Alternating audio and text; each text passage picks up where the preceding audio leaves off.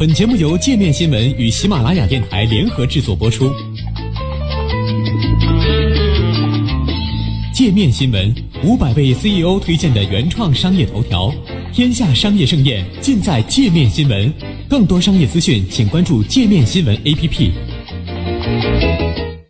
一九七三年，贝聿铭一生最糟糕的时刻。一九七三年，建筑师贝聿铭正在经历一生中最艰难的挑战。地点在美国东海岸最保守的城市波士顿。之所以说波士顿保守，是因为这座城市以其历史悠久、典雅含蓄的殖民风格建筑为豪。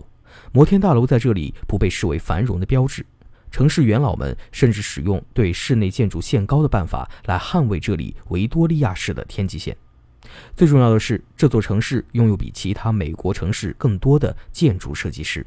可想而知。贝聿铭在这座城市接受一个六十层高楼设计规划的需求时面临的压力。当时，贝聿铭的设计事务所开张刚过十年，在波士顿已经颇有知名度。他在一九六六年夏天完成了对汉考克大厦的设计方案。汉考克大厦的委托方来自一家历史悠久的保险公司，他们希望贝聿铭能够在建筑上压倒自己的对手品牌，顺便改变波士顿的天际线。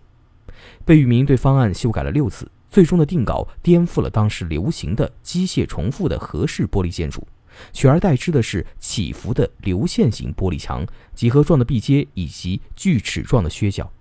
这座大厦在一九六八年八月破土动工，但公众和建筑同行都不买账。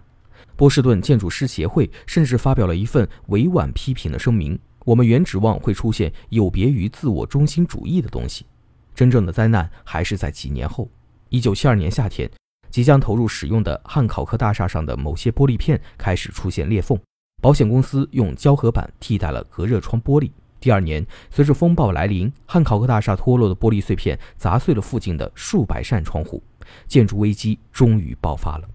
几乎全美的报刊和电视台都关注到这起事故，承担这幢建筑设计任务的贝聿铭和他的事务所成为了风暴中心。雪上加霜的是，另一项对大厦的检查表明，汉考克大楼会在大风中猛烈摇晃，高层住户甚至能够察觉到这种摇晃。而顾问团队给出的建议是增加一千六百五十吨斜撑钢柱来加固大厦，这将增加至少五百万美元的成本。直到一九七三年十月，玻璃破损的原因才被查明，并非由于大厦的电机作业或者风暴的威力，而是源于玻璃材料本身的正解。对于建筑工程专业的人员，类似混凝土之类的建筑材料，往往可通过专门课程学习了解。二十世纪六十年代的大多数人仍然将它当成制成品，而非建筑材料使用。贝聿铭也不例外。他在这个项目中采用了一个不可靠的技术，涂有反射负面的双层玻璃。但事实上，当阳光照射产生的热量达到一定程度，或者大厦遭遇轻微颤动时，两层玻璃片之间易碎的铅制隔离器就会出现裂缝。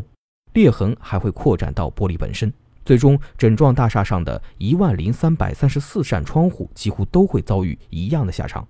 唯一的选择是将这些不可靠的玻璃全部更换。这些缺陷为汉考克大厦蒙上了舆论阴影，并让工程预算从原来的七千五百万美元猛增到一点二亿美元以上。在技术问题解决以后，一系列诉讼案依旧纠缠了汉考克大厦的委托方，直到一九八一年。汉考克案后来成了美国建筑史上最错综复杂的诉讼案件，但被告最终都和原告们达成了和解。对于建筑师而言，成为这样一个烂摊子的核心人物绝非好事。贝聿铭损失惨重，地位显赫的客户们开始认为他是一个风险很大的建筑师，他们不愿雇佣一个被控有失职行为的人来设计自己的企业大楼。在汉考克案以前，贝聿铭一直顺风顺水，他出生在中国的一个望族。在一九三五年前往美国宾夕法尼亚大学学习建筑，并且一路受到名人或巨匠们的帮助指引，其中包括爱默生、格罗皮厄斯，甚至肯尼迪家族。作为一名技术过硬的建筑师，贝聿铭在拉拢业务和与避开政治牵连上本领超群。波士顿让这个一帆风顺的成功者栽了跟头。汉考克事件后，贝聿铭引以为豪的业务技巧也变得苍白。他在一九六九年接下来 IBM 的一个办公楼设计方案，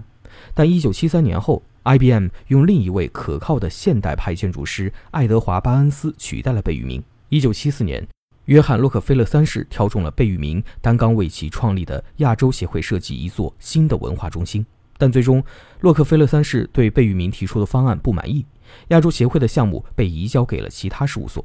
此时贝聿铭的处境只能用糟透了来形容。二十世纪七十年代的建筑业还处在萧条中，而建筑师与客户之间的资金往来通常周期很慢，他的事务所走到了破产的边缘。知道自己在美国国内的声誉暂时无可挽回，贝聿铭开始将眼光投向海外。在二十世纪七十年代中期，新加坡正在经历经济腾飞，许多大型建筑项目在等待世界一流的设计师。更重要的是，这里的银行家都认识贝聿铭的父亲贝祖仪。在新加坡，贝聿铭为一个金融集团打造了五十二层的总部大厦，一个东南亚航运大亨则委托他建设一幢办公大楼。除了东南亚，中东在世界经济版图中的地位也逐渐不容忽视。建筑群在沙漠边缘拔地而起。贝聿铭为科威特建造了带有拱廊的阿萨拉姆商业街。在伊朗，贝聿铭成了富豪们的宠儿，拿下了大量订单，还差点见到巴列维国王。